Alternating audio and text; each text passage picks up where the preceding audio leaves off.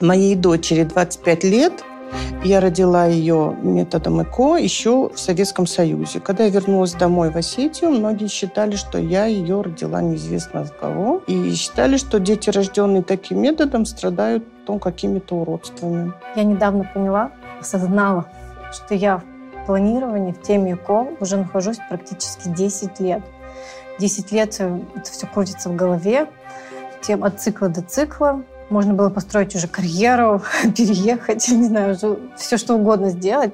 А эта тема до сих пор актуальна. Я не верю ни в астрологию, ни в нумерологию, но когда у меня была в жизни ситуация, когда я не могла забеременеть, и у меня были потери, я была готова поверить во все, что угодно и сделать все, что угодно. Всем привет! С вами образовательное шоу «Не тайное» и я, Ольга Василенко, клинический психолог и сексолог. Сегодня у нас достаточно сложная тема, в том числе для меня, потому что мы с мужем прошли процесс заморозки эмбрионов. И вполне возможно, через какой-то период времени мы пойдем на перенос. Я пока не знаю. Я сама лично столкнулась э, с очень разными взглядами на это, с осуждением, с поддержкой, с ненавистью. Хочется понять, а как вообще живут женщины, проживающие это, что происходит э, внутри них, как они находят поддержку, находят ли они вообще ее и что им помогает в этот очень непростой период в их жизни. Если вы не подписаны на канал, то сделайте это прямо сейчас, а мы начнем, наверное, с моей истории. Это будет э, очень честно, открыто, потому что я бы очень хотела, чтобы наш разговор сегодня был таким же откровенным, какой будет моя история. Мы с мужем уже больше четырех лет вместе, и достаточно быстро стало понятно, что мы оба хотим семью, детей, но мы знаем, какие события были в последние годы. Сначала пандемия, а потом мы вроде бы уже заговорили о том, что ну давай все-таки начинать планирование, и случилось 24 февраля. И э, я понимаю, что мы в этом откладывании жизни нашей э, прожили достаточно много лет. А потом случилось так, то у меня отравление случайное, и меня просто выносят на носилках на скорой, то у меня э, еще что-то, то у меня мой ТТГ растет, и мы не можем э, из-за этого получить результат, то мне назначают какие-то препараты, и у меня э, появляется новообразование яичника. И э, особенность таких операций, а мне, конечно, назначили операцию, потому что э, у меня по женской линии есть онкология в молодом возрасте, то есть мне ни в коем случае нельзя такое пропускать. Это может быть просто опасно. И когда тебе врач говорит, что, слушай, ну да, в принципе, ты можешь беременеть, но если вдруг это рак, то нужно будет принимать решение, и подумай сейчас все-таки, вот, вот это время ты готова подождать и сделать операцию? Или ты готова рискнуть? Конечно, я не была готова рисковать. И на подготовку к операции, саму операцию ушло почти полгода, когда мы не могли планировать беременность. И знаете, вот эта дебильная фраза, которую я ненавижу всей душой, когда говорят, да вам нужно просто расслабиться, поехать в отпуск, и там все получится. Мы поехали в отпуск, расслабились. Я там практически не работала, потому что мне еще периодически пишут, что вы просто очень много работаете, поэтому не можете забеременеть. А в отпуске я заболеваю, и э, переживали, что у меня будет э, пневмония, поэтому назначили антибиотики. И для меня, как для человека, который вот только пережил операцию и такой, ну все, вот сейчас-то мы начнем планировать, который столько лет откладывал и сейчас заболевает, я с температурой 40, и мне было так тяжело не потому, что у меня температура 40, потому что я лежу и думаю, ну капец, ну как бы, ну вот почему опять? Потом я узнаю, что это грипп, и мне антибиотики вообще не были показаны. И от этого еще больнее, потому что ты понимаешь, что это опять целый цикл пропускать. И от цикла до цикла я понимаю, что это такое. И я из многодетной семьи, я пятый ребенок, у меня хорошая МГ у меня овуляции, у меня регулярный цикл. И при всем при этом у нас не получается так долго. Мы поговорили, спасибо адекватности моего мужа, он сказал, я сделаю все, что нужно. И я в один момент подошла к нему и сказала, слушай, давай сделаем ЭКО. Как только он мне сказал «да», а он вообще ничего не спрашивал. Я обрадовалась и подумала, что у меня есть выход, возможное решение. И я прошла путь стимуляции. У нас получилось э, шесть хороших эмбрионов. Кто-то еще мне писал, что это вы просто типа жиру беситесь, да, не понимая, как это тяжело, когда ты столько лет хочешь, откладываешь, потом у тебя больше года не получается по причине того, что это что-то с твоим здоровьем, ты себя чувствуешь ущербный. Я понимаю, что у меня есть решение, я понимаю, что если не с первого раза, то со второго или с третьего, ну вот этих шести должно хватить. И э, это очень сильное облегчение для меня. Я расслабилась, потому что если раньше я ждала месячные, то в какой-то период времени я их просто возненавидела. И каждый месяц сталкиваться с вот этим, это очень тяжело. Поэтому я, знаете, на пути стимуляции мне приходило много сообщений от разных женщин с их историями. И репродуктологи рассказывают не все. То есть они рассказывают что-то, но не, не, вда, не вдаваясь в подробности, я понимаю, почему это правильно. Но хочется все-таки поговорить с разных сторон про то, что это не панацея, что это тяжело, что это не всегда с первого, со второго и даже с пятого раза. А, мне очень хочется поговорить про то, в чем важность психотерапии на этапе ЭКО, потому что многие, к сожалению, не получают того, что нужно. Вот такая история. Душевно. Я видела по, по, да, по вашим реакциям, я видела, да, что что-то отклик... Что-то откликается. Конечно, Много чего откликается. Однозначно. Да. Мне кажется, на самом деле у многих все примерно одинаково. Все вроде бы индивидуально, но, но, все, но да. все похоже. Да. Лариса, я очень рада, что вы у нас здесь сегодня, потому что вы буквально первопроходец. Вы сделали ЭКО еще в Советском Союзе. Угу. А как вы пришли к этому решению? Наверное, как все женщины, а, ощущая вот это вот огромное желание иметь ребенка. Я сама из Осетии, из Владикавказа. Мы с мужем были на тот момент женаты уже три года. Э, как известно, физиологическим бесплодием считается два года. То есть ну, они, ну, врачи, даже гинекологи, никто и слушать не будет. Но к тому моменту, когда мы приехали в Москву, он в аспирантуру, а я в ординатуру. Это знаменитый академик Савельев. Хочется встать во весь рост при упоминании этой фамилии. Знаменитая Первая Градская. Это альма-матер многих-многих докторов, врачей бывшего Советского Союза. И э, профессор Галагорский, конечно, мой любимый, тоже Царство Небесное. Так сложились обстоятельства. На мое счастье, иначе у меня никогда бы не было ребенка. На территории Первой Градской больницы незабываемый 25-й корпус арендовал тогда доцент, сейчас профессор Валерий Мстиславович Здановский. Еще раз хочу встать во весь рост. Это имя вписано вот буквально золотыми буквами в мою биографию. Он арендовал корпус у больницы, подписал договор, э, что сотрудницы э, больницы, страдающие бесплодием и желающие провести процедуру ЭКО, будут э, лечиться бесплатно. Но бесплатно это было не совсем бесплатно, 50% лечения. Это действительно вот то, что делали руками, все манипуляции не делали действительно бесплатно. Но так как препараты, все уже это знают, которые вызывают гиперстимуляцию яичников, они обходятся в половину этой цены. Я безумно благодарна этому человеку. Он мне дал возможность стать матерью.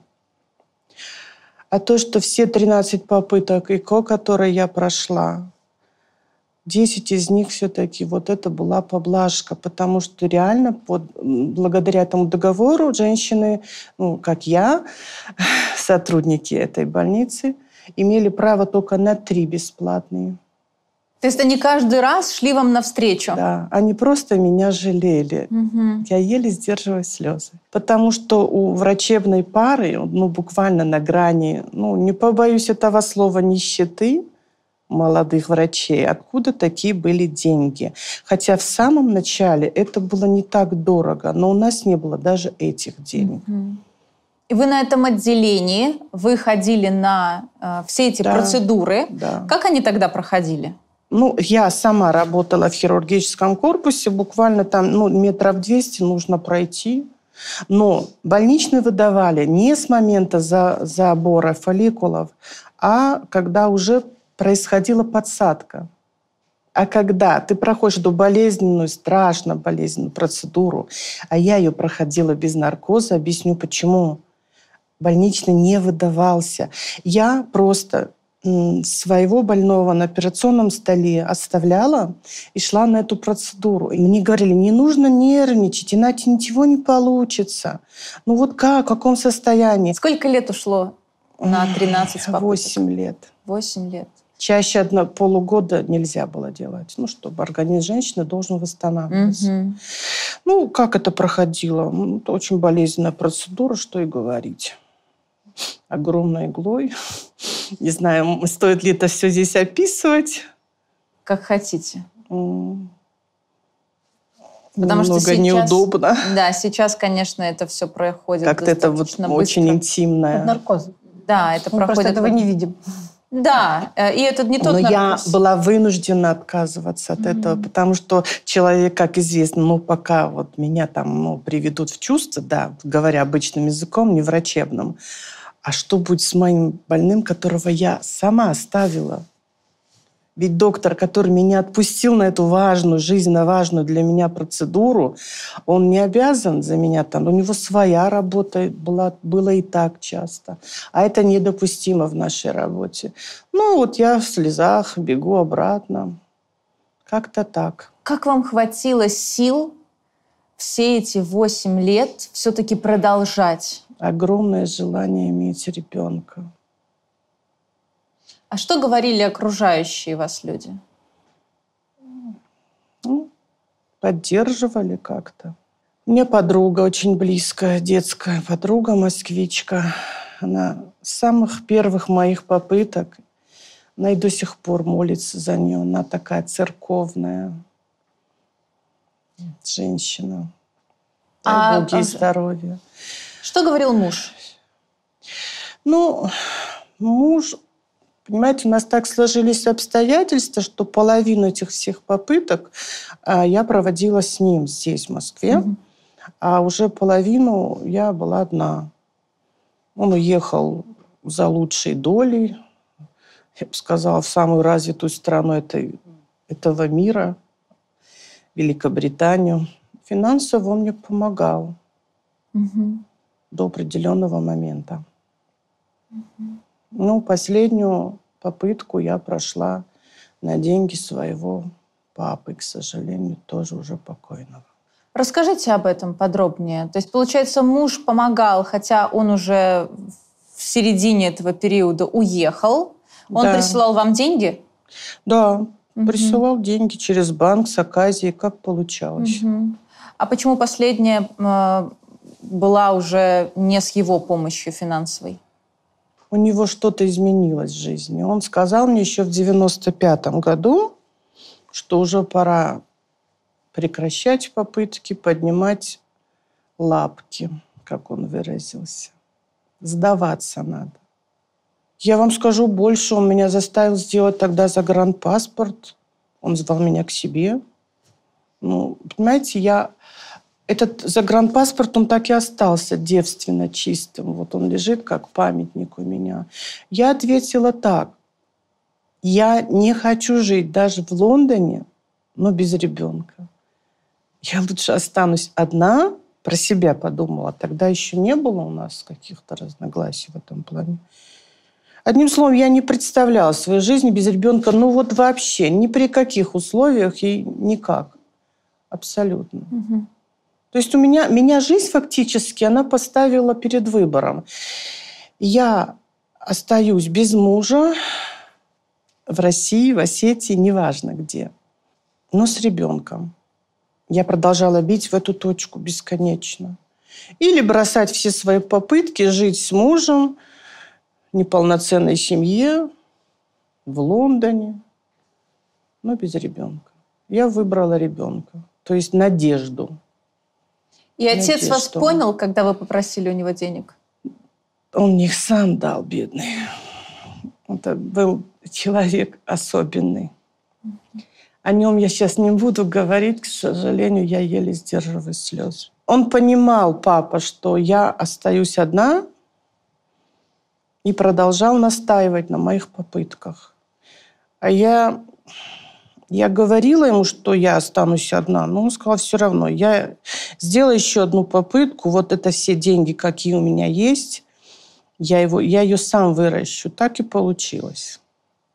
Бесподобный человек, он тоже по специальности врач, он трав- травматолог. И буквально вот человек, таких нету. А вот интересный юридический момент. Получается, Вы- муж уже сказал, что все, как бы Да, заканчивай, прекращай. вас. А здесь вы все-таки принимаете решение еще идти на перенос. Это как это очень решалось? сложно было. Не знаю, но я, насколько я помню, это было все так сложно для меня. Но он не был вроде бы против. Мгм. Против он не был. Просто за год, за неполный год до того, как у меня получилось, наконец, он просто помахал мне ручкой оттуда, из Великобритании. Найди себе кого-нибудь другого. А у вас все-таки был мужской фактор или нет? Ну, судя по всему, Был. был. Это легко доказуемо. Наверное, что-то было и в моем организме не Мгм. так. Хотя всегда гинекологи говорили, что все хорошо. Мне часто в Москве говорили. Что ж ты себя мучаешь? Что вы отвечали на это? Это зависит от того, кто мне говорил. Вот, например, Виктор Адольфович Гологорский, профессор, наш первый профессор, как мы его называли. Когда он мне такое сказал, а я вот знаю один метод, я засмущалась. А что я могла ему сказать? Он ровесник моего папы. А когда говорил кто-то ровесник или там, я, естественно, по-другому реагировала. У вас просто прекрасная дочь. Это И- Никаких слов нет. Да. Даже не буду с вами спорить. Когда э, мне писали в огромном количестве разные комментарии, неприятные в том числе, она мне написала, и это был такой э, решающий во многом для меня тоже момент, потому что я зашла на страницу, и она мне написала, что вот я ребенок, рожденный от ЭКО, и мне столько-то лет. И Я зашла, думаю, боже, какая прелестная девушка, какая прекрасная, какая красивая. И она так открыто об этом сказала.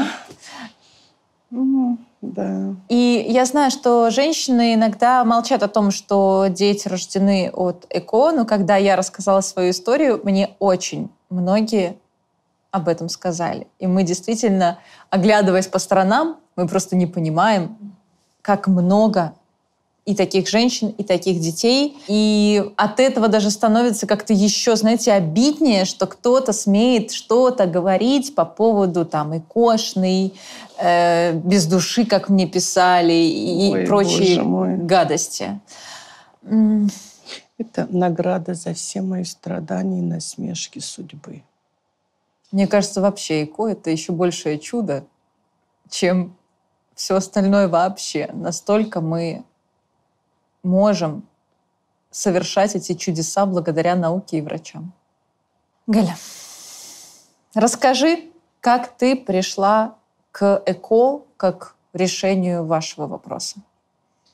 На самом-то деле у меня вот эта вот мысль, что ты родишь от ЭКО, возникла, когда мне было еще 18 лет. У меня выросла обычная киста, фолликулярная. Я приезжаю к себе на родину, мама меня ведет в больницу, потому что она меня врач. Как бы, у нее большая киста, надо срочно вырезать. И я прихожу, и там такой врач, она говорит, все, надо срочно оперировать. Мне сделали лапароскопию. Оказалось, это просто фолликулярная киста. Ну, как бы, на самом деле операция не нужна была. Но за счет того, что она большая, они боялись, что она лопнет. И вот она мне сказала, Галочка, не тяни. Ты теперь оперированная, у тебя, иначе родишь только через ЭКО. Думаю, что она мне это сказала? ЭКО, ЭКО, что такое ЭКО? Я даже начала гуглить ЭКО, господи, что это такое? И вот 2014 год, я встречаю своего будущего мужа, у нас сразу все серьезно. И я ему такая говорю, знаешь, мне там говорили, что у нас могут быть трудности. И вот тут началось наше планирование. Мне кажется, я заузякалась. Потому что я пришла не к тому, наверное, врачу, и она просто делала мне УЗИ из месяца в месяц, из месяца в месяц, из месяца в месяц. И я уже понимаю, ну что-то не то. Я понимаю, что надо поменять врача. Я иду в другую клинику, и они смотрят, говорят, у тебя это эндометриоидная киста, ее надо срочно вырезать. Я думаю, опять лапароскопия, опять наркоз, опять операция. Думаю, у меня же все хорошо было, что случилось? Мне делали, ну, сделали операцию опять, не знаю, хирург сказал, что там у тебя все плохо, давай иди на ЭКО. Ты лучше не тяни. Вот лучше не тяни, потому что вот после операции в течение года лучше беременеть. Ты прям мой случай описываешь. Это все так тянется, тянется. Ну, как бы я молодая, ну, конечно, уже начались эти психологические, уже начинают все вокруг рожать, уже вроде бы год прошел после замужества, уже вроде бы два. А где детки, уже бабушки могут где-то по животику погладить и сказать, «А у тебя там точно все хорошо? Хорошо. И вот начался этот путь, когда ты перебираешь врачей, ты не понимаешь, что, ты, что делать, ты начинаешь читать форумы, ты начинаешь э, гуглить, не знаю, все уже перепробовать, ты уже там и гадалки, и в церковь сходил, и в святых местах побывал, все, все, ну, не знаю, все, что... Астролог, все, мне кажется, даже гадалка была. Сейчас думаю, господи, что это было? Но тем не менее, и это было. Я очень рада, что я открылась одной девочке на работе, и она мне сказала, я уже прошла этот путь, ЭКО, у нее уже несколько попыток было. Я тебе скажу хорошего врача, она самая лучшая в нашем городе. Угу. Я видела ну, на форуме, что эта фамилия как бы мелькает. Когда я пришла к этому врачу, я почувствовала, о, наконец-то. Я поняла, что теперь я буду делать все, что она будет мне говорить. И я не буду больше гуглить, читать, мне это больше не интересно, я от этого устала. Получается, у вас не было диагноза бесплодия у вашей пары, потому Но что... Или был? был? Он был, потому что беременность не наступала. Мы практически сразу же как бы не предохранялись. Мы вроде бы как mm-hmm. планировали, но не так активно, но беременность не наступала. Просто знаешь, вот в нашем случае, например, но у нас не было периода в год, когда бы мы именно вот могли точно сказать, что половые контакты с э, правильным завершением для беременности были каждые 2-3 дня. Но не было такого. Все время там то я заболела, то еще что-то. Когда мы пришли к врачу, он говорит, сколько конкретно месяцев вы действительно планируете. И по результатам получилось, ну, там, типа, 2 месяца из более чем года. И тогда не могут поставить диагноз бесплодия паре. Но нам он так и сказал, ну идите, когда будет год, тогда и приходите. Я говорю, слушайте, э, сейчас уже год, год да. Ну и плюс после 30 еще. Э, и я говорю, это, конечно, прекрасно, но я хочу двоих-троих. Я не готова год ходить просто ради диагноза бесплодия. Мне нужен другой результат, результат не, не написанный на бумажке. Я могу все-таки здесь как-то по другому пути пойти. И тогда он сказал, что ну да, конечно, вы можете. И репродуктолог тоже нам сказал, что вы можете пойти на перенос, в этом нет никакой проблемы. Вот у вас как было? У нас было так. Они ставили нам диагноз бесплодия, потому что беременность не наступала. Угу. Мы при этом говорили, у вас нет таких показателей, чтобы прям э, Идти вот на естественно, никогда не забеременеть. Они это ссылались на то, что я два раза оперирована была. Они повесили этот ярлычок на меня. Хотя вот мы с мужем тоже обсуждали. Говорю, так слушай, спермограмма плохая была еще в каком году? Они почему-то на это сильно не обратили. Но они, знаете, как сейчас говорят, для ЭКО пойдет. Для ИКО нормально да, да, да. Мы выберем там селективно, нормальненький, и будет вам счастье. И все, и я такая живу, в смысле, ну, попробуем. Я пошла, я просто доверилась. Вот мне все, мне все, что сказали, я то и делала. Я пришла, а там такой врач. Громче говорите. Ну, во-первых, мужчина. Это так некомфортно было. У него все четко по делу. Но, может быть, в тот момент мне это и надо было, потому что я уже настолько вот все это вот эмоциональные качели. Он, он мне так все четко, то, тут, тут. Вот этого числа приходите, потом начинается стимуляция, потом это, потом это. И я так, о, все, я четко все, что он сказал, сделали мы. У нас получили там пять эмбриончиков, получается, но до пятого дня дожили трое. Один, они даже сказали, он слишком слабенький, не будем замораживать. Пересадили двоих. Я такая с уверен, эко, я сейчас точно забеременела, точно рожу. Еще такой мужик, говорю, посчитала, о, на твой день рождения, говорю, сделаю тебе подарочек. Он говорит, это будет лучший подарок. Так и получилось. Я забеременела и узнаю, ну, как бы за сутки до его дня рождения бегу, делаю тест, и все полосать, покупаю подарочек. То есть с первой попытки? С первой попытки я забеременела, выносила легко вообще. Была беременность просто волшебная какая-то. И я родила сыночка, Артемку. И, и, и в какой-то момент я подумала, может, это правда судьба или это установка, что мне сказали, забеременеешь после ЭКО. Я забеременела, я, я сделала ЭКО и была уверена, ну все, установка, до свидания.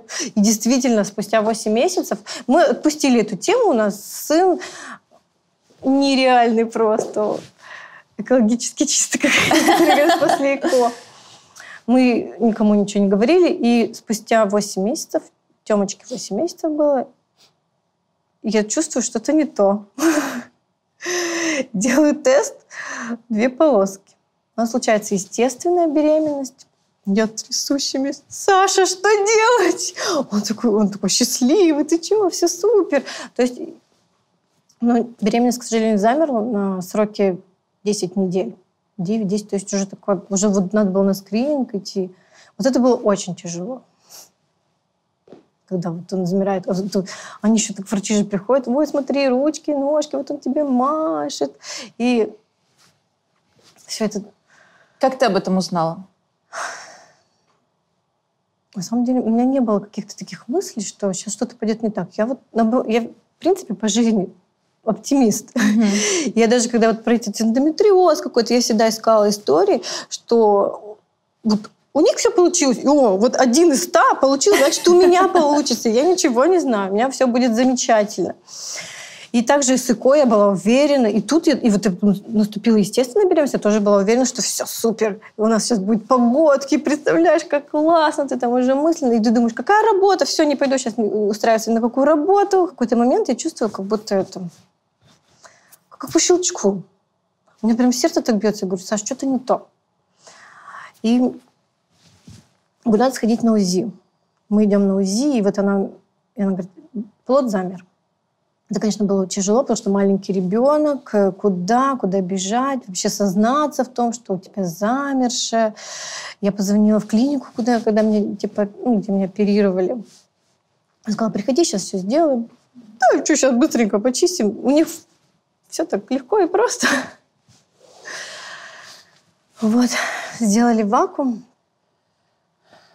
ну, не буду, конечно, углубляться в подробности, но это была частная клиника. На самом деле ты пришел, утром в обед тебе все делали, ты вечером ушел. У меня просто потом я дальше расскажу, есть с чем сравнить.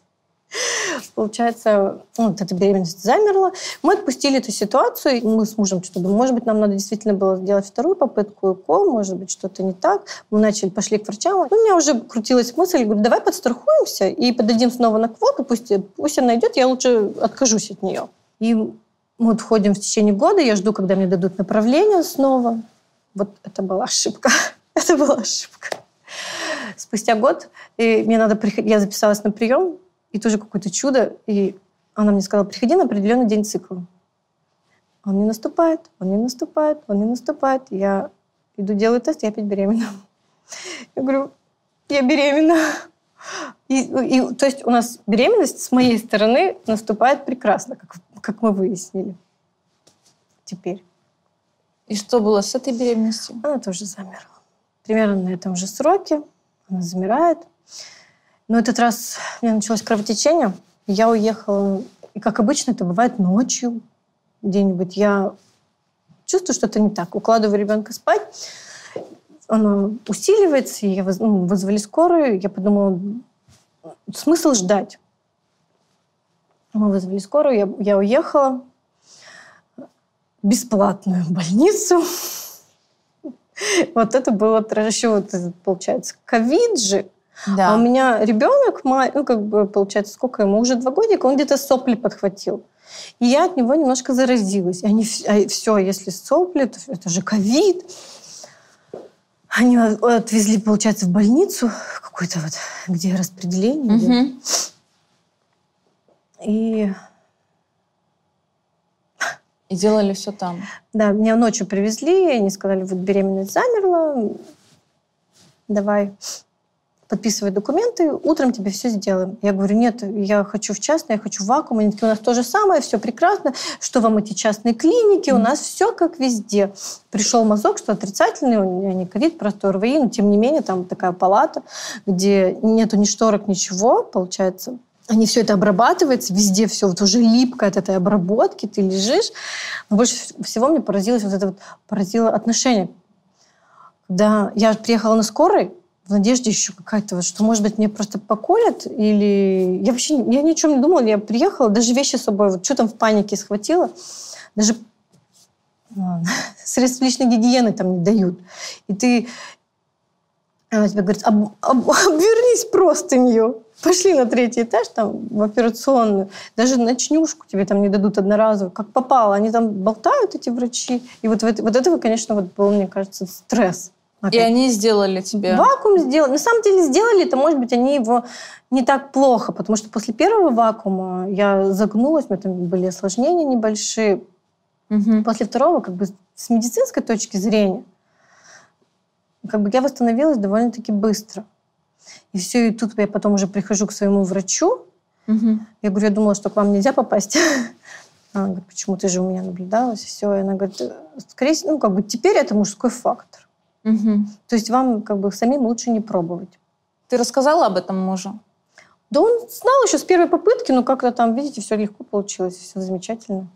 И мы сильно не переживали. Ну, как они говорили, вот, конечно, вот с этой точки, где мы сейчас, я уже понимаю. В тот момент мы еще, как слепые котята, мы не совсем все понимали, куда бежать, какие там я, мы доверились врачам и делали как бы все. И действительно наш врач, он с доказательной медициной, там все четко. Что было потом? Потом началась опять попытка собрать документы на второй протокол. Угу. Потому что мы же уже начали догадываться. Ну, как бы все равно все спрашивают, потому что мне, а теперь у меня еще ребенок, и чтобы мне сходить к врачу, мне надо посидите, пожалуйста. Да. Надо договориться. А у меня вот как бы финансов не было на, на нянечку, например, чтобы я нянечка оставила и быстренько сбегала. То есть, конечно, начались какие-то вопросы. Мы создались, конечно, родителям, что вот замершие беременности были. Они тебя поддержали? Ну, мои родители в Казахстане. Дистанционно меня мама поддержит. Она единственная. Ну, буквально, буквально несколько человек знал, что я родила от ЭКО. Остальным mm-hmm. мы как бы ну, не стали об этом говорить. А прижился один эмбрион.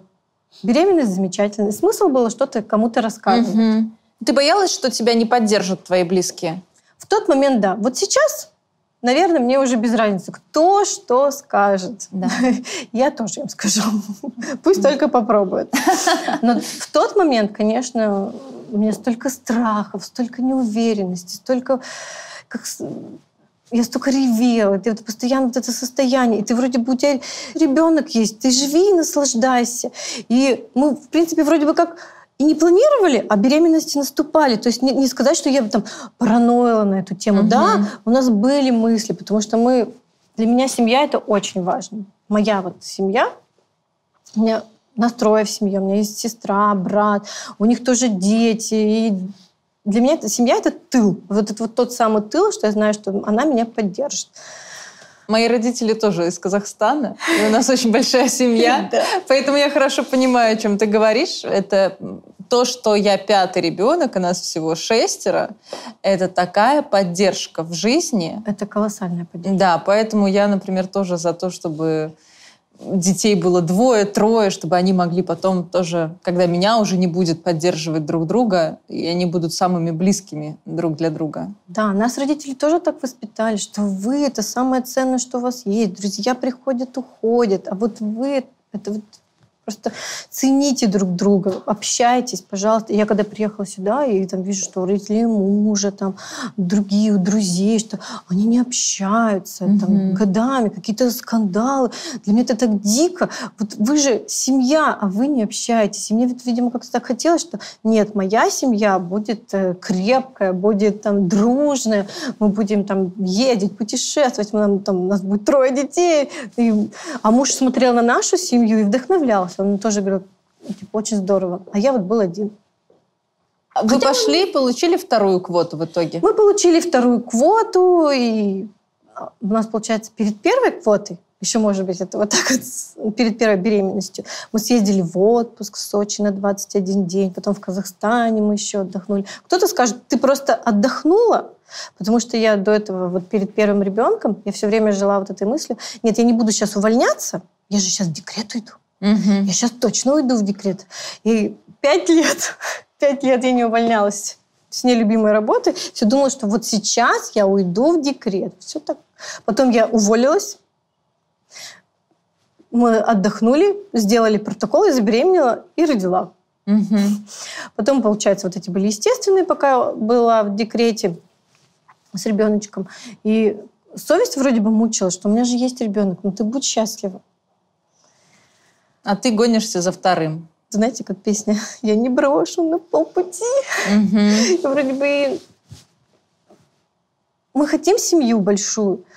И вроде бы отпускали вот эту ситуацию. Вроде бы малыш еще маленький. Но я, я все время думаю на 20 шагов вперед и думаю, нет, я сейчас получу квоту, пусть она у меня там будет. Потому что первую мы ждали дольше. Я пришла, получила квоту, пришла уже к той самой врачу. У нее самой две девочки. Я говорю, может, девочка получится? Потому что там, говорю, такой мужчина. У нас мальчик получился. Не знаю, о чем я думала почему-то. Говорю, такая энергетика. И с ней спокойнее. Вот прям действительно ты приходишь на прием, и можно расслабиться. Она посмотрит УЗИ, сделает, напишет, и ты будешь все исполнять, и можно не переживать. У вас получилось в итоге? Получилось. Сделали протокол. Я забеременела. И мы думали, ну все, от ЭКО точно получится. Угу. Но, к сожалению, у меня началось кровотечение, случился выкидыш. Причем ее пытались сохранять. Я приходила к врачу, они говорят, ну, сердцебиение есть. Я говорю, кровит. Она говорит, сердцебиение есть. И это так все тяжело. Я, же, видимо, уже все выревела. Я думала, что сейчас буду уревусь. Но она еще такое предложила, говорит, можно сделать вакуум по-быстрому. Но есть вероятность, что вот уже столько вмешательств, что можно что-то повредить. Либо срок небольшой, оно может само все выйти. Но ты будь готов, что с тебя вот так все. Я выбрала второй вариант, потому что у меня же ребенок, с кем он будет сидеть, что лучше уж пусть дома, спокойнее, и уже вот эти все больницы, у меня какой-то стресс, я понимаю, что если ехать в частную, то опять это куча денег, что, не знаю почему. Вот, надо было просто проговорить это мужу на самом-то деле, проговорить там, не знаю, той же семье. Я, да. Но я опять себя какого-то героя включила и решила, что я сама вот с этим вот всем буду справляться. Я подумала, нет, все. Я сильная, все замечательно, так бывает. И, ну, зато мы теперь понимали, что это точно, и как, вы, как врачи сказали, это точно мужской фактор. Мужчины же тоже могут э, сдавать анализы, принимать препараты, иногда это, им назначают уколы. Это следующая история нашего пути, потому что, ну, мы уже, видите, получили эмбрионы, у нас были хорошего качества. То есть э, выкидыш случился 4АА, отличник. Потом в январе приходит квота на криоперенос, мы идем, наступает четвертая уже беременность, и она тоже замирает. И прямо на мой день рождения еще так это все совпадает. У меня, получается, день рождения, я позвала гостей, мы заказали роллы, а ребенок за день до этого его ночью рвет. И это оказалось, он подхватил где-то в садике ротовирус, а я думаю, у меня может он там и пару раз вырвала его, меня потом рвет на следующий день. Я просто, я думаю, неужели токсикоз начался? Меня рвет, рвет, рвет, у меня начинается кровотечение, меня увозят в больницу. Опять. Ну, тут хоть более-менее государственная, но нормальная больница. опускаются, конечно, руки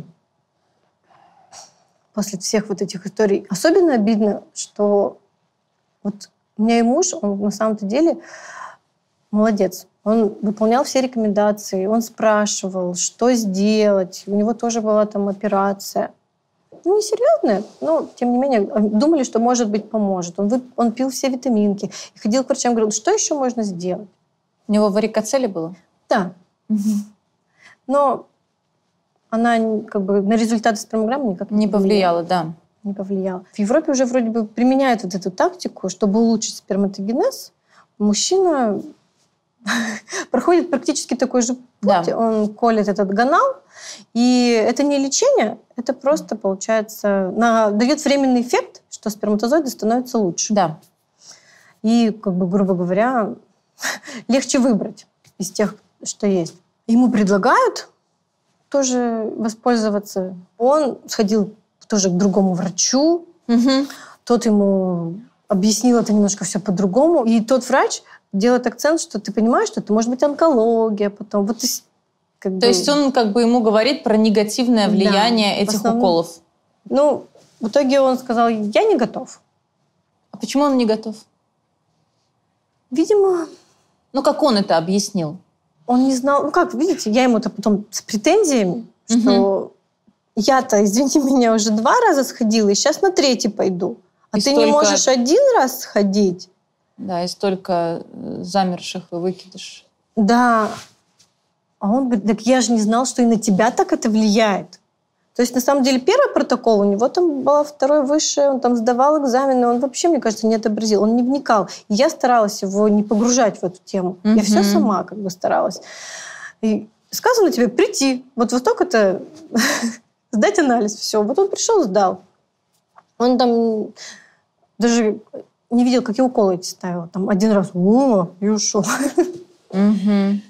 Да, такое, мне кажется, мужчинам надо видеть, чтобы они понимали, что это такое вообще. Я на самом деле к этому вот чисто с медицинской точки зрения, я не делала из этого драму. Это не больно. Да, я согласна с тобой, это, это правда не больно. Может быть, раньше это было по-другому, но сейчас там такая тоненькая иголочка, там живот кольнул, и все. Да. Я помню день рождения сына, вот там все вот э, в зоопарке мы там ему отмечали, они там все тусуются. Я там быстренько сходила, укольчик поставила, прибежала. Еще помню, там же по времени, да. бегом по будильнику поставила. Но это не больно. Да. То есть это не так критично, и, и что драматизировать? Я вот сейчас пришла к врачу, мы вступили в протокол, угу. в третий победный. И если бы она объяснила, например, моему мужу вот так вот, доступно, все четко, все понятно, без лирики, я думаю, он бы, может быть, и согласился. Ну, а ты сама не пыталась ему объяснить это? Пыталась, но я, наверное, уже настолько выдохлась, что у меня вот в тот момент, когда уже подошло время к третьему протоколу, у меня в голове все, я хочу работать, я хочу социально реализоваться, угу. я устала. Я говорю, я устала в этом всем жить. Ты вроде бы не планируешь, потому что там то ты пьешь препараты, то ты, то я беременная, я же по три месяца хожу беременная. Я думаю, ну куда я сейчас пойду нервничать на работу? Вроде бы я, я все время, получается, на себя-то забивала. Конечно, у меня была вот эта обида, что у мужа-то жизнь продолжала, она как у него была, так и продолжается. Он как строил свою карьеру, он так и строит. Ему все равно, наверное, немножко... Ну, мужчина с Марса, женщина с Венеры, наверное... Как это сказалось на ваших отношениях? На самом деле мы всегда разговаривали. Угу. Мы всегда все проговаривали, старались. Но, видимо, не до конца. Вот где мы сейчас находимся, мы, конечно, уже все проговорили. Мы поняли, где мы не, до, не, не досказали, не договорили. И вот буквально перед программой я выяснила, что, оказывается, то ему тоже хотелось поделиться. А я ему сказала, давай не будем никому рассказывать. А при этом он говорит, ты такая хитренькая, ты маме, ты сестре рассказала. Но они действительно знали, а, а мне некому было рассказать. Угу. Я говорю, ты не мог мне сказать, что ты хочешь поделиться? Угу. Я говорю, я не против была. И мы, получается, все это скрывали от всех, там, знала там несколько друзей близких. Сейчас, наверное, посмотрит и будет сюрприз. Да, и вы, получается, недополучили поддержку и понимание, которые могли получить. Да, я пыталась найти эту поддержку, так как муж закрывался в домике. Я пыталась там через маму, через сестру. У сестры все прекрасно получалось, у нее двое деток, все замечательно. Ей было немножко не понять, и мне было, конечно, обидно. Иногда самые близкие говорили, зачем? Ведь э, у тебя есть ребенок. Зачем ты вообще столько... Ну, зачем ты идешь на это все? Да. И они говорили, смысл? Ведь у тебя есть ребенок, ты стала мама, успокойся. Ну, я сейчас верю, что все получится. Получится. Конечно, получится. Вы знаете, что самое главное э, в терапии в периоде, когда женщина проходит этот путь эко, потому что очень многие думают, что э, там надо делать какие-то манипуляции, расслабляться, еще что-то. Это, конечно, все очень важно и снижать уровень стресса и прочее, прочее. Но задача психолога в этот период поддерживать женщину для того, чтобы она не бросала. А теперь посмотрим на все, что происходит в интернете, все то, что говорят про ЭКО, все то давление, которое есть, и поймем, что на самом деле все это работает ровно наоборот. Когда ты все это читаешь, ты начинаешь в себе сомневаться. Вот что тебе помогало дальше идти по этому пути и помогает? Что тебя поддерживало? Я не сомневалась. То есть ты просто шла к цели, вот ты знаешь, что ты хочешь этого результата, и ты делаешь все для этого. Я, видимо, да, была моя ошибка. Я себе какую-то вот такую установку поставила, что раз мы решили с мужем, что мы хотим большую семью, Угу. я сделаю все, что от меня зависит. Чтобы, например, там в 40 лет, в 45 я могла сказать, ты молодец, ты сделала все, что от тебя зависело. А почему это ошибка тогда? Ты сейчас сказала, может быть, это ошибка? Ошибка в плане, может, я себе установку дала, вот что я там до 35 я буду делать все. И вот э, мне потом начинают, ну сколько ты еще готова? Одну попытку, две попытки. А если будет провал, то что? Но у меня как бы всегда был план А, план Б. Мне так легче переживать, Мгм. когда у меня есть, я знаю четко, что будет. И если я себе построю план, что будет, если будет хорошо, что будет, если будет плохо. Но Мгм. я всегда вот этот второй, он как бы был запасной, и я на нем не акцентировалась, и всегда верила, что будет все хорошо. Но, видимо, переживать было мне легче, потому что у меня вот этот был план. То есть И, тебе помогла какая-то твоя определенная целеустремленность? скорее всего, еще, может быть, единомышленники. Есть чат девчонок, кто на пути вот э, тоже вот как бы беременности, код, и все друг друга поддерживают. И когда ты видишь, что ты не один, что тысячи. Я знаю просто, мне почему еще легче к этому как-то относилась легче, потому что я среди друзей я знала, что вот у этого ЭКО, вот у этого, они молчат, вот у этого ЭКО. Это очень важно, Это когда очень ты видишь, важно. что у других тоже такая история. И я, кстати, именно по этой причине очень подробно рассказывала э, у себя в блогах свой путь, что я делаю, как э, изменилось мое тело, что я чувствую. То есть я прям все подробно рассказала, как проходила стимуляция, как проходила пункция, сколько в итоге получилось э, эмбрионов. Потому что, с одной стороны, это тяжело, а с другой стороны, я понимала, что это будет очень поддерживающе для других женщин. И у меня директ разрывался от сообщений. Мне кажется, я даже до сих пор их все не прочитала. Ты веришь в результат? Я всегда верю. Единственное, что я жалею, то, что я забила на себя вот в этой всей истории. И сейчас я понимаю, что почти 10 лет скоро будет, ну 9 лет, и я все вот этими завтраками живу. Да. Завтра, завтра. Ну ладно. И вот это вот жертва... Вот кому эта жертва нужна была? Никому. Вот ребенку вроде бы уже три с чем-то, то есть садик, и вроде бы пора выходить на работу, а вроде бы вот тебе опять эти протоколы, и это опять все надо вписать. И, конечно, близкие... Я долго находилась вот в этом состоянии, и мне психологически было тяжело. Мне кажется, муж, он недопонимает, что вот насколько тяжело выйти из этого состояния. И надо вовремя выходить из него было. А я не вышла. И вот он меня туда затянуло, затянуло, затянуло. И вот сейчас я начинаю оттуда пытаюсь, пытаюсь выйти, потому что, что были свои деньги. Вот это для меня просто самое ужасное. Что я вроде бы планирую, я себя туда все даю, но денег-то я своих не получаю. Вот это самое ужасное. Из этого теперь мы точно сможем решить. Ребенок пусть встраивается в нашу жизнь, и я буду строить карьеру. Неважно, что начался у меня протокол, не начался. Я хочу съездить в отпуск, и все устраиваться, там, не знаю, заняться собой. Я не сказать, что я прям сидела, там, я на астрологию даже выучилась, потому что я пыталась найти ответы везде. Как порочный круг. Как порочный круг. Я не знаю, зачем. Сидишь, думаешь, надо было это, не надо было. Но я все равно верю. Мы сделаем все, что от нас зависит. Если суждено, будет у нас двое, трое детей. Не суждено, мы будем счастливы с одним ребенком. Я очень благодарна судьбе, что у меня на самом деле так легко получилось. С первой попытки я выносила, и беременность такая легкая была. И мне вот как бы вот есть с чем сравнить. Но ты сможешь быть счастлива с одним ребенком? Мне кажется, да. Света, давай поговорим о твоей истории. А, ты сейчас беременна. Ну, да.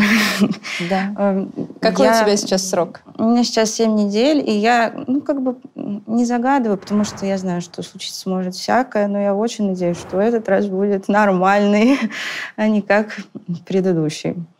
Как вы пришли к ЭКО? Я тоже с детства мечтала о большой семье. Я очень хотела быть молодой мамой. Для меня это было важно. То есть в моих клубных мечтах с детства я представляла, что я в 25 многодетная мама. При этом у меня карьерные амбиции тоже ого-го, я поступала в медицинский, и я планировала это все совмещать.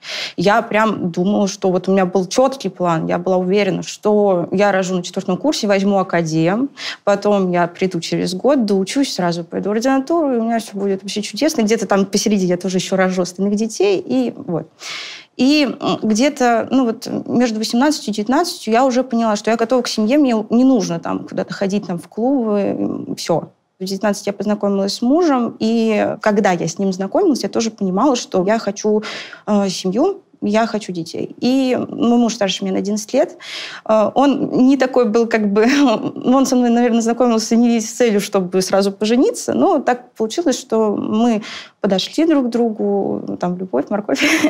И через полтора года мы поженились. При этом за полгода, когда я уже знала, что будет свадьба, когда там было предложение, я начала готовиться к беременности. Я читала просто миллиарды книжек по родам. Для меня было важно, там я очень хотела естественные роды. И в итоге, когда уже у нас была свадьба, я уже была готова вообще на сто процентов. Я...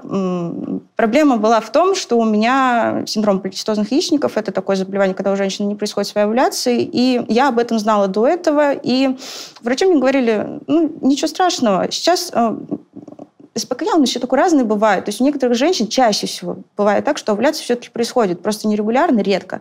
И у них длинные циклы. То есть происходит задержка, потом все-таки где-то там на какой-то день происходит овуляция, и через две э, недели происходит менструация. У меня вообще не так. у меня очень короткие циклы, от 13 до 18 дней, и мой организм просто такой, попытаемся вырастить яйцеклетку, ничего не вышло заново.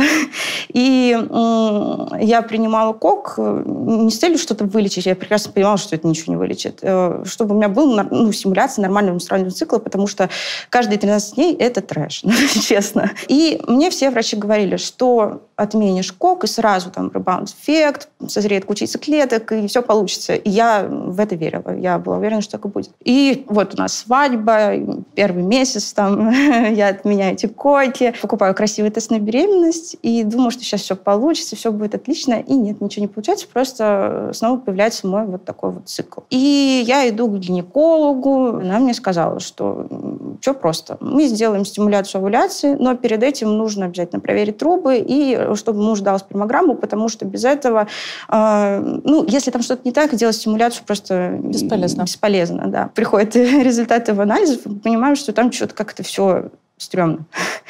Он ему прописывает э, такой список БАДов, которые надо покупать там э, на Хербе за там, кучу денег. Он ему сказал, типа, попьешь, потом приходи еще раз повторно сдать. Ничего не изменилось. В это время я пыталась делать все, что могу. я увлекалась тогда немножко ведами и ведическими блогерами, там Ольга Валяев, и тогда это очень было популярно как раз в том году, прям расцвет был, там всякие юбки, женская энергия. И вот, э, вот эти блогеры... Знаем, проходили, хочется Конечно. сказать. Да, да, как-то через нее я там нашла еще одну, одного блогера, которая э, говорила, у меня там э, были проблемы с беременностью, мне биг форматом врачи, грачи назначили кучу антибиотиков, я сказала, это все пить не буду, пошла к гомеопату, у меня все стало шикарно. И, короче, если вы хотите узнать про беременность и что-то у вас чтобы было хорошо, вот вам вот такой блогер, я его рекомендую. Я, естественно, пошла читать этого блогера, и у нее был курс э, «Спираль плодородия». Это курс, помогающий забеременеть, после которого все присылают отзывы с положительными тестами, с УЗИшками. И, ну, естественно, когда ты это видишь, как бы, какое бы скептическое мышление не было, ну, я все равно ничего не могу сделать, потому что пока мой муж лечится, все, что я могу, это пройти курс «Спираль плодородия». Э, не дешевый. Сколько он стоил, кстати? По-моему, 6 тысяч. Ну, для того времени я была студенткой, ну, ладно. Ну, это да, не дешево. Я Дима говорю, мне надо денег на курс «Спираль дороге», такой, Господь, на... Вот. И на этом курсе, э, там Доула, которая его ведет, она, ну, альтернативниц из альтернативниц. И началось все с того, что, ну, там все эти мандалы надо было рассказывать. Это ладно. Э, она говорила, что там напишем вашим нерожденным детям письмо, у кого были там аборты, у кого были выкидыши. Те, кто делал ЭКО, каждому своему эмбриону, который из-за вас погиб, вы каждому пишете письмо. И, и дальше все было так пропитано, но вот тем, что ЭКО — это вообще капец. И в конце курса было интервью со священником. Он рассказывал, что все люди, которые сделали ЭКО, которые не ждали, не смирялись с тем, что у них такое испытание, не прошли его, а вот хотели получить здесь и сейчас, сделать вот это ЭКО, заплатить деньги и получить ребенка любой ценой, у них, короче, перекрывался денежный канал, а, им становилось очень плохо, они становились несчастными, нищими. Ну, и это все так было рассказано, и я испугалась, ну, правда. Я мало знала про ЭКО, я не особо этим интересовалась, я думала, что это для взрослых женщин, у которых большие проблемы, никак не для меня. И когда угу. я, э, ну вот еще и этого наслушалась, и плюс тогда вот это вот про то, что у ко детей нет души, и вот такие вот все вещи, все говорили об этом, во всех блогах это обсуждалось. И очень любили высказывать свое ценное мнение тоже всякие такие альтернативные блогеры, которые говорили, я, конечно, никого не осуждаю, но и Но это, ты осуждаешь да, все-таки, да. да. И, и вот именно то, что ты вот хочешь получить, и это твой эгоизм. Угу. И самое интересное, что у них у всех есть дети которых они э, да. зачали и родили сами. Да, и они знать не знают, что это такое. Да. И вот. И... Ты была на курсе у Блиновской в том числе? Э, ходила, да. Как ты относишься к тому, что она планирует курс, э, где она якобы поможет женщинам э, получить ребенка, тем, у которых бесплодие? Ужасно я к этому отношусь. Ну как еще можно к этому относиться, когда... Я сейчас расскажу, почему я вообще свободно об этом говорю. Угу. Потому что тогда, когда мне было 20 лет, у меня не было никакого источника нормальной информации. Мне вообще не было нигде его взять. И вот тут вот есть популярный блогер Елена Блиновская, популярная Доула, популярные еще там всякие люди, люди, которые говорят четко, безальтернативно, которых э, вот определенная точка зрения, что вам не нужно ЭКО, вам нужно загадать желание, вам нужно э, раскрасить мандалу, вам нужно э, отдохнуть в отпуске. И а ЭКО – это грех, это плохо, это вы вообще потом станете несчастными людьми, и вам это не принесет э, ничего. Ну, Естественно, такие же там какие-то э, девушки, впечатлительные девушки, не те, которые там, которые... Есть люди, которым это все все равно. Да. А есть люди, которым не все равно, и на них это повлияет. И я знаю, как это происходит. И они не идут и не делают ЭКО, да, теряют, теряют время. время и угу. в итоге из-за таких людей они не получают да. результаты, у них нет детей, и они... Я не знаю, как они не кричат об этом во всеуслышание, что люди, я после вот этого хождения по таким специалистам в итоге осталась без возможности. Кричат. Ну, просто... Их не слышат да, как будто бы. Потому что, ну, вот э, блогов, которые освещают именно правдивую информацию, и вот такие истории, их мало, и ими интересуются те, у кого есть уже проблемы. То есть никто не будет просто искать там, э, ну, человеку, у которого нет репродуктивных проблем, не будет искать в поиске там блог про ЭКО. Да. Но зато он будет искать блог Елены Блиновской, который исполняет желание. Они не пересекаются узнать. просто, да. да, потому что когда ты цепляешься за последнюю соломинку, ты не идешь читать о том, что это не сработает. Да. Ты веришь максимально в то, что это сработает. Да. И это же и становится самым страшным на пути, когда тебе просто промывают мозги. Да. А это действительно промывка мозгов. И я не знаю, как эти люди спят. Я не знаю, как они берут Шикарно эти деньги. Э, и их не парит, что они женщин лишают возможности материнства. Просто для своего обогащения, потому что они вдруг решили, что они вообще имеют право это mm-hmm. говорить. Я уверена, что ну, они значит. считают, что они говорят за этого блага. Они действительно в это верят. Да. Факторы-то бывают разные. Да. И не верю. Вот если мужской фактор, то это же просто игра в рулетку получается. Да. да. В рулетку. И страдает от этого потом женщина. Да, потому что она идет на чистку. Да. А если у женщины просто нет труб? Она не может забеременеть никак. Да. И говорят, там, ты не должна делать ЭКО, иначе у тебя все пойдет под откос. А что ей делать, если она... Еще говорят, мне очень нравится, что в детских домах очень много детей. Но, извините, взять ребенка из детского дома – это огромный подвиг, и на это готовы не все. И э, тут надо себе отдавать отчет в этом, что это не просто. Нужно действительно иметь характер большей силы, чем даже сделать ЭКО. Да. И мало кто из тех людей, которые так говорят, они сами взяли ребенка из детского да. дома. Я восхищаюсь такими людьми, которые это сделали, но я уверена, никто из тех, кто столкнулся с проблемами репродуктивными, никогда не скажет, возьми ребенка из детдома. Не да. скажет, потому что он знает, как это. Скажет. Да?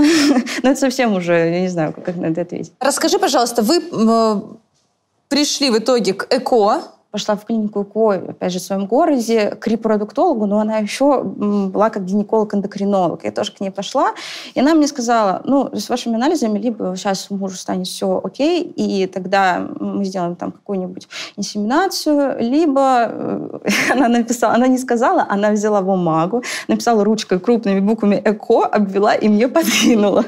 Это было, ну, очень странно. То есть даже врач как-то стесняется. Ну, вообще, я шла домой тогда, и ревела, потому что вообще не понимала, а что меня ждет.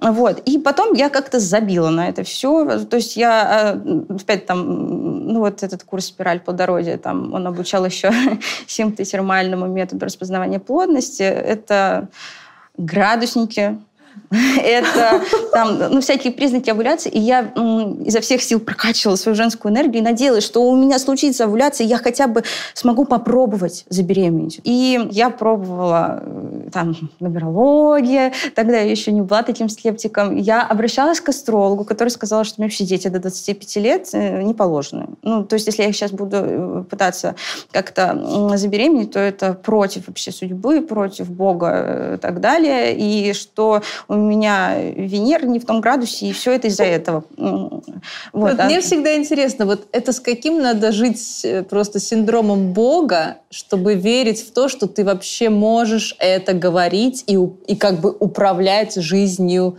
людей? Вот мне на самом деле попался мега адекватный астролог, которая она, наоборот, меня так подбодрила, сказала, да ты понимаешь, что невозможно это посмотреть в карте. Ну да, можно посмотреть э, какие-то такие моменты, будет ли какие-то трудности, и то это не гарантия. Она мне сказала, она говорит, ну да, у тебя есть такая вероятность, что обычно, обычно, но не у всех, что до 29 лет там у меня просто в Козероге, да, она говорит, что... В Козероге. Говорит, но это нет. Она говорит, ты не, не, не, не ставь себе установки. Говорит, ну, часто такое, очень часто в практике наблюдается, что дети после 29 лет, и не будет никаких трудностей. Она сказала, поверь, все будет, все у тебя там типа замечательно. Хочешь, я тебе сейчас это скажу? Ты мне дашь, сколько ты заплатила ей? Вот ты же понимаешь, что это а, ну, просто набор слов. И я ну, могу сейчас да. сказать этот набор слов, и будет ровно Но тот же результат. Я же искала объяснения везде. Ну, на самом деле сработал ровно в 29 лет. После ЭКО. То есть ты не веришь в то, что это просто целый год твоей жизни, когда вы планировали беременность, и все просто, ну, логично совпало. А это именно астролог тебе предсказал? Нет, я пыталась найти вот эти вот, как бы, за что бы зацепиться, ну, где бы еще порыть, ну, в чем Мгм. причина. Я, как бы, спокойно отношусь к астрологии, нумерологии, к психологии. Там, да хоть, мне всегда казалось, вот если тебе легче от этого, живи. Главное, чтобы тебе эту информацию преподносили не так, что вот у тебя ничего не будет. Проблема на в самом- том, что ты можешь думать, что тебе легче от этого, а через пять лет ты поймешь, что у тебя АМГ 0, и ты пропустила эти пять лет из-за того, что ты думала, что тебе это помогает. Вот в чем проблема. Меня еще, знаете, что прям вот супер бесило и раздражало, когда зачем ЭКО? Я говорю, а вот зачем другие люди идут, когда у них болит желудок, они обращаются к врачу? Или принимают антибиотики. Ну а что, это же воля. Божья. Если Сердце решил ставят умереть, э, то... вот эти вот, э, что там в сердце вставляют, когда инфаркт случается, еще что Шунтирование, Да, стентирование делают делают. операции, борются за свою жизнь. Если говорить про лечение каких-либо заболеваний, а все-таки мы говорим про диагноз бесплодия, Но они же идут. то получается, что Лечатся? тогда не надо лечить зубы, не надо принимать Мгм. антибиотики, делать операции, вообще как-то вмешиваться, потому что, ну, воля Божья вот такая. Если суждено тебе в 25 лет от какой-то хвори умереть, то зачем ты вмешиваешься в это решение? Вот она идея, когда я слышу про то, что, ну, зачем вы вмешиваетесь в свою судьбу, вот хочется ответить вот так. Но давайте вернемся к Свете. А, Мой астролог, кстати, ну, не мой, а тот, она сказала, что э, все проблемы из-за того, что Венера не в том градусе, а чтобы ее гармонизировать, надо еще на дополнительную консультацию сходить за 6 тысяч. Вот. И я говорю, Дима, надо гармонизировать Венеру. Между прочим, чтобы ее гармонизировать, надо носить бриллианты. Она так И по, да, и по пятнице, ну там еще всякие мантры читать, но это я не Астролог читала. сказала мантры читать? Ну, она ведический астролог. А, понимаете? ну вот, кстати, А. астрология тоже разная бывает. Ну, ладно. Вот. И я еще параллельно училась. У меня был четвертый курс, и тогда началось акушерство, и мне это было так тяжело, э, потому что э, мы ходили к беременным, и я хотела присоединиться к этому с другой стороны. То есть э, еще на семинарах там обсуждали всякие аспекты беременности, а я уже немножко знаю про это. Я читала именно не как врач, а как уже и мам. И вот, э, ну не мама, а там женщина, которая планирует беременность. И мне так хотелось это почувствовать, и э, мне было прям вот тяжело ходить в этот роддом, и пошли мы на роды, и там лежит женщина, рожает, прям мы, как врачи, видим все, что там происходит, и у меня стоит грустница такая, говорит, о боже, я не буду рожать. А я э, прям смотрю, и мне хочется прям рядом с ней туда лечь, и вот прям разделить с ней это все. И боль, которую она чувствует, и счастье, когда родился ребенок. Ну, когда родился ребенок, там многие плакали, ну, потому что это правда чудо. Как бы прагматично к этому не относиться, но все равно, когда появляется новая жизнь, это вообще что-то. И мой муж в это время э, ездил во всякие клиники. Сначала говорили попить какие-то препараты, потом не пить, потом сделать операцию, потом говорят, нет, операция не поможет. И в итоге это время оно тратилось, и ничего не происходило. И как-то он приехал очередной раз э, с очередной клиники, и я, ну, он говорит, что опять ничего не ясно. Я реву, и он мне говорит, ну что ты хочешь, что сделать нам еще? Э, ну, типа, я вижу, что тебе плохо, но я не знаю. Я уже и там был, и там был. Я говорю, все, я хочу ЭКО. Я не могу больше. И как раз тогда э, у той Доллы, который был курс «Спираль плодородия», разразился скандал там э, в Инстаграме с другим блогом, который э, как раз ну, вот его основали девушки, которые прошли КО. Они написали список клиник, в которых хорошая эмбриология. И я просто тогда вот сразу после этого разговора э, вспомнила одну из клиник, которая топ-5, типа открыла их сайт, открыла филиал, который мне подходит по, ну, территориально, и вижу врача. И у меня случается, не знаю, мэтч.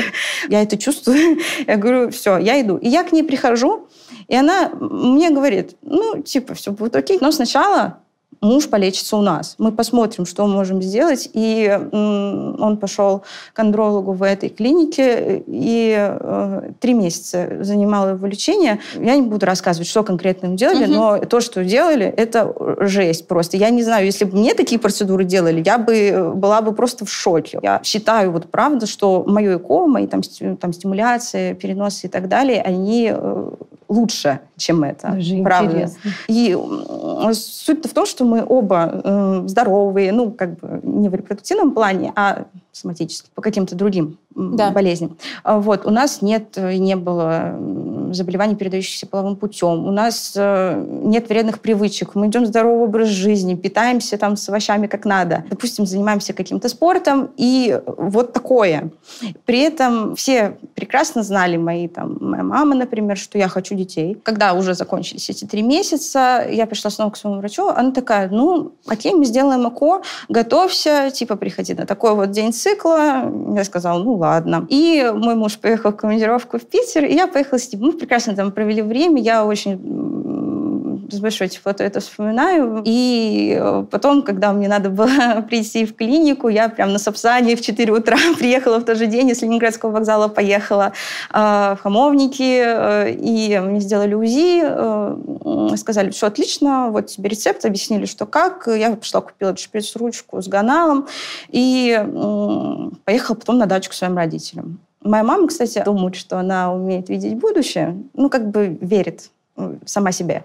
И она мне говорит, я чувствую, ты забеременеешь сама, тебе это не нужно. И я тогда маме сказала, говорю, мне страшно. Ну, то есть теперь это дошло уже до самого процесса, а вдруг я делаю ошибку? А вдруг э, я должна подождать? А вдруг э, мне реально страшно начать это, начать колоться, колоть ганал.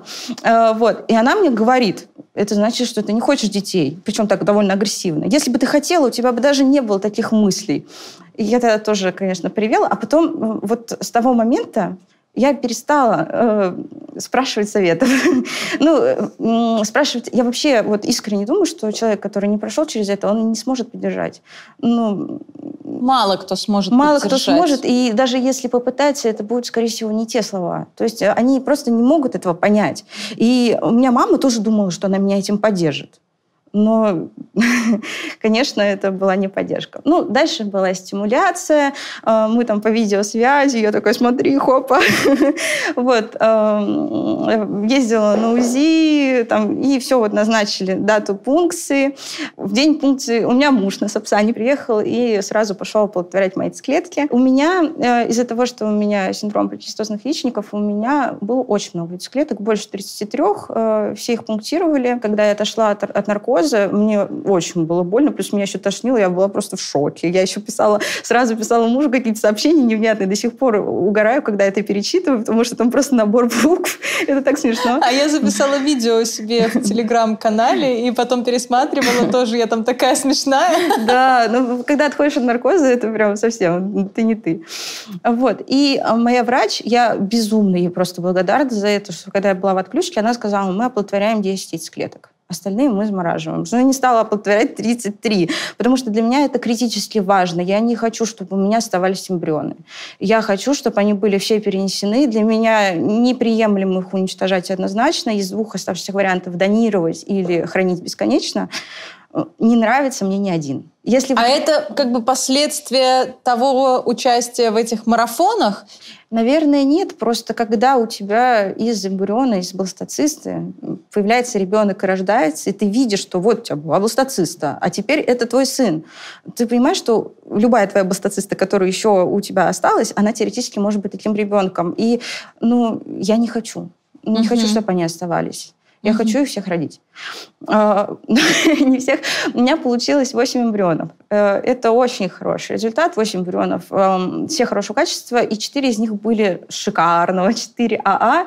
И мне тогда эмбриолог сказал, можете сделать предимплантационное генетическое тестирование. Это очень дорого. Я думаю, это мы очень на дорого. экране выведем, сколько мы отдали за наши 6 эмбрионов, потому что я даже сейчас не вспомню отдельно эту да. сумму, но это очень дорого. Это очень дорого. Это же тоже большой стресс, я очень переживала. И вот мне позвонил эмбриолог, она мне вообще сказала, что э, на пятый день получилось 6 эмбрионов. Мы поехали к моей свекрови.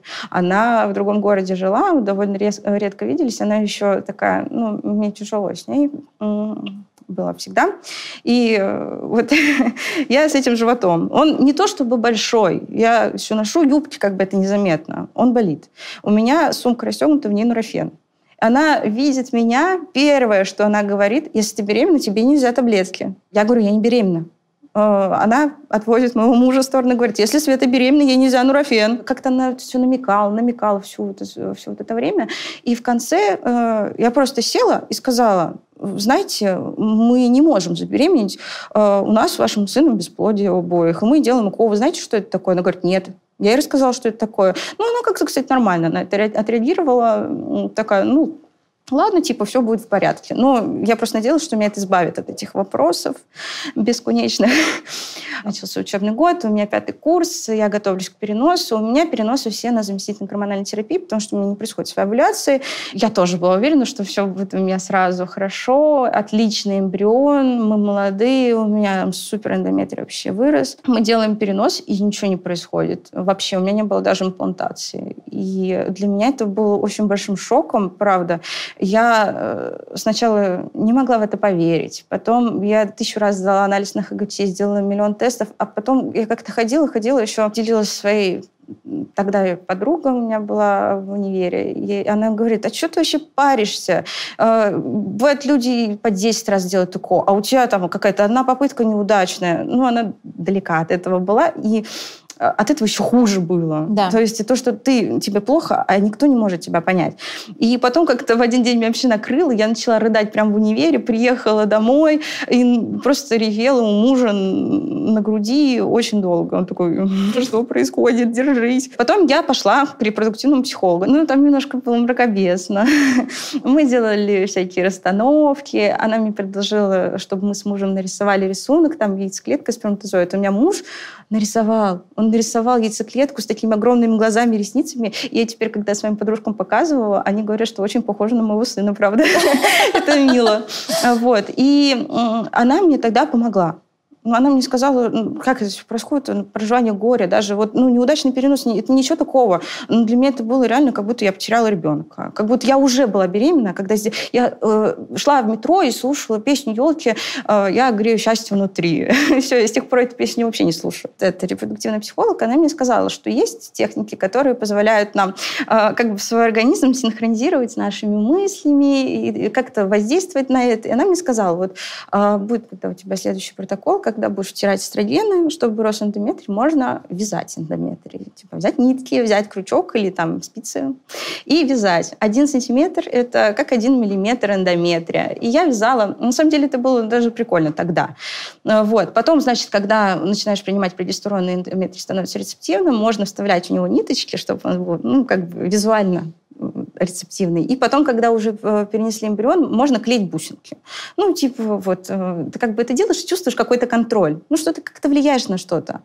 Вот. И так получилось, что перед... Э, врач мне говорит, мы пропускаем цикл, и потом повторяем. Ничего страшного, она говорит, женщины бывают беременны не с первого раза. Мой муж внезапно мне говорит, что у него командировка в Таиланд. Вот прямо сейчас на два месяца. И так получается, что вот э, мое начало стимуляции должно было совпасть с тем, когда я была в Таиланде. Она говорит, ну, это какая-то фигня, типа, мы не можем сделать УЗИ, плюс я потом уйду в отпуск, и давай потом. Я говорю, нет, я хочу так, я чувствую, что мне надо сейчас это начать. Э, я говорю, я там буду втирать эстроген, потом я приеду, мы посмотрим, сделаем перенос, и мы все успеем. Она со мной согласилась. Для меня это важно. Я кайфовала в Таиланде, там тоже съездили на море, э, Хуахин, и втирала, и вот я в самолете вязала этот шарфик, и втирала эстрогены, и все это было, ну, прикольно. Ну, то есть я тоже не страдала в этот момент. И потом я прилетела сразу на УЗИ, сразу начала принимать прогестерон, и моя врач говорит, я ухожу, вот у тебя перенос должен быть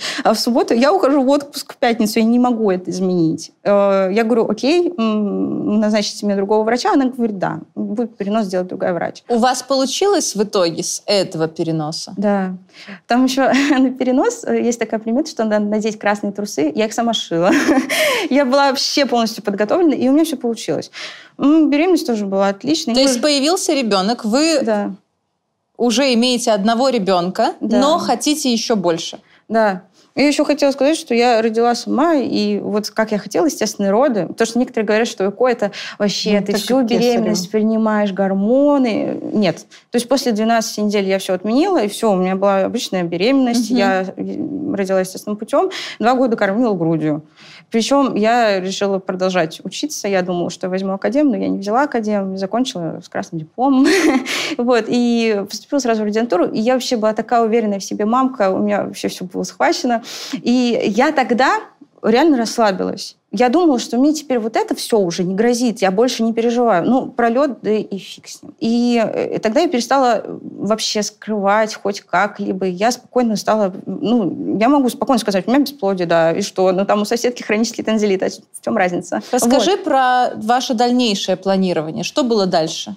Я опять все просчитала, и у меня был четкий план, что я рожу этим летом. Тоже заранее готовилась, и я уже решила, что у меня вообще все легко. Я была вообще такая спокойная. Мне было, я, дум, я даже хотела, чтобы у меня не получилось с первого раза, потому что у меня оставалось еще шесть эмбрионов. А как я говорила, для меня важно, чтобы они не оставались. Я думаю, так, надо посчитать. Это получается, что у меня, возможно, будет больше пяти детей. Это уже как-то сложно.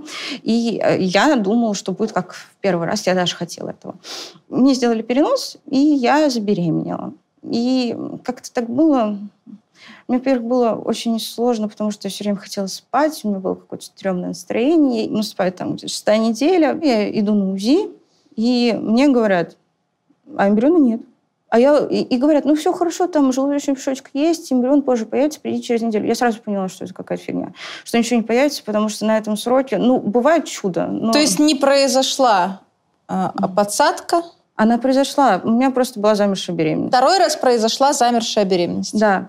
Я сразу знала, что это будет до свидания, и не сделали медикаментозный аборт, это просто жесть. Причем э, я все понимала. Э, я знаю, что там бывает замершие беременности, я знаю, как это происходит, я знаю, что там медикаментозный аборт, как это все будет происходить. Но когда это происходило, я была в шоке. вот. Э, и именно тогда у меня началась какая-то вообще адская депрессия. Я просто не могла встать. Я не могла ничего делать. И мне было ужасно плохо. И в итоге мне сделали гистероскопию. Э, и вроде как можно планировать заново. В общем, мы еще раз подготовились к переносу, а, еще раз сделали перенос, и тогда, когда вот этот вот э, был э, четвертый перенос. У меня была новая тактика, я никому ничего не говорила. Но я маниакально, прям вот э, одержимо делала все, что э, мне говорили вот эти всякие разные психологи про вязание. То есть я там приходила уставшей, я вязала, я вставляла эти нитки, я клеила бусины, я хотела сделать все, что могла. У меня муж такой смотрит на это мое изделие и говорит, что это. Я говорю, шарфик. вот. И я тогда думала, что сейчас точно получится, вот точно получится, потому что, э, да, тогда была замешана беременность. По теории вероятности с нашими отличными эмбрионами все будет хорошо. Я уже рассчитала предполагаемую дату рода, вот, и я всегда делаю тесты рано, и вот я делала тест там на какой-то четвертый-пятый день, и я вижу какой-то призрак. Думаю, ну все, получилось, я радуюсь, там чуть ли не ору от счастья в туалете, мы там в кафе едем, я еще никому ничего не говорю. И на следующий день я опять делаю, понимаю, что нет, ничего там нет. И я иду сдавать анализ на ХГЧ, там тоже какая-то фигня типа в районе двух, так и непонятно, была имплантация или нет. И тогда я все рассказала мужу, говорю, вот я сделала перенос, опять ничего не вышло, я вообще уже в ужасе, я не знаю, что мне делать. Я опять иду к репродуктологу, она мне говорит, э, я не знаю, почему так происходит. Причин может быть несколько. Я не думаю, что это генетика, я не думаю, что это там то все. Э, я считаю, что в этой ситуации надо попробовать э, сделать физиотерапию и еще раз сделать перенос. Я тогда сказала, почему мы не можем сделать перенос сразу? Мне это так это так тяжело дается, э, то, что нужно постоянно ждать. Потому что обычно женщина, если у нее не получилось забеременеть, она просто планирует дальше и все. А если ты делаешь ЭКО, ты обязательно должен ждать какое-то время, и это очень напрягает. Сколько на тот момент осталось эмбрионов? Четыре. Все идеальные эмбрионы кончились. Ага. Да, и я из-за этого стала очень переживать. И я тогда решила, что я вернусь к своему врачу первому. Я поеду в другую клинику, я перевезу эмбрионы, я хочу сменить руку, и я хочу послушать, что она мне скажет. Я и что она сказала? Она сказала, я думаю, это генетика. Просто подготовимся к новому переносу. И мы просто подготовились к новому переносу. Я, хотя я постоянно была там, в психотерапии, э, я не верила вообще ни во что. Я думала, правда, что у меня это будет опять неудачно. И самое страшное, чего я боялся, то, что опять придется проходить этот трэш какие-нибудь повторные гистероскопии, какие-нибудь повторные процедуры, опять э, кучу анализов собирать, опять мне там залезут во все места, в которые можно. И это, ну, это все не праздник, это тяжело. Да, и, это тяжело. Ну, тебе, правда, залезут вот везде. Опять там будут какие-нибудь ужасные процедуры. Я очень этого боялась. И я была опять в таком состоянии, что, ну, типа, все это бесполезно. И вот э, сделали перенос в апреле. И я не верю, не верю, не верю. При этом я всем рассказала, у меня снова была новая тактика, я со всеми поделилась, говорю, девочки, там, подружкам своим, я иду на перенос, они такие, у, типа, болеем за тебя. Опять я делаю тест на четвертый день, и там что-то есть. А потом я понимаю, что это что-то, на этот раз оно явное. И я делаю еще, и еще, и еще, и еще. Я сделала миллиард тестов. И там везде показано, что я беременна. Я реально в это долго поверить не могла. Потом я сходила на УЗИ, и я тоже чуть не сдохла там, пока его ждала, честно, от ожидания. Я думаю, сейчас будет то же самое. Хотя в этот раз у меня рано начался токсикоз. вот. А там, а там все хорошо, а там малыш. Я не знаю, чем все это закончится. Я не знаю, какой будет дальше исход. Я очень надеюсь, что не такой, как был в тот раз. Что бы ты хотела сказать женщинам, которые сейчас тоже проходят этот путь? Ничего не бойтесь. Все нормально будет. Правда, все вот это вот, все эти процедуры, да я бы не сказала, что это прям какой-то ужас-ужас на самом деле. Самое вот в ЭКО, самое тяжелое, это то, что, во-первых, не знаешь, когда это кончится, а во-вторых, ты не знаешь, э, что будет дальше. Ты сначала переживаешь, э, вырастут ли э, яйцеклетки, сколько возьмут фолик вот этих ацитов. Потом ты не знаешь, как оплодотворятся они. Потом ты не знаешь, как у тебя будут развиваться эмбрионы. Потом ты не знаешь, а вырастет ли у тебя эндометрий, все ли будет окей для переноса. Потом ты не знаешь, а будет ли перенос. А потом ты не знаешь, имплантировался эмбрион или нет. И ты все время об этом думаешь, ты все время в этом. Ты не можешь, ну, как-то начать спокойно жить.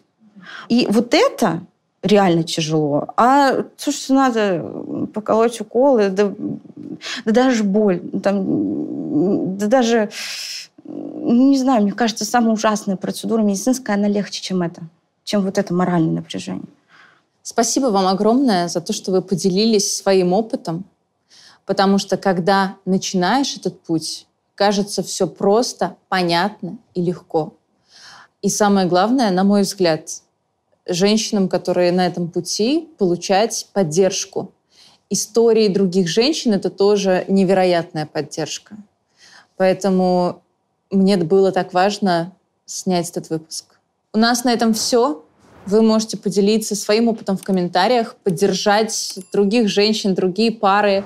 Мне бы очень хотелось, чтобы глядя этот выпуск, люди, которые не знают, что такое эко, не понимают, как это сложно, задумались и, возможно, перестали давать оценки, непрошенные советы и тем более осуждать людей, которые так хотят детей. У меня на этом все. С вами была Василенко Ольга и образовательное шоу «Не тайное».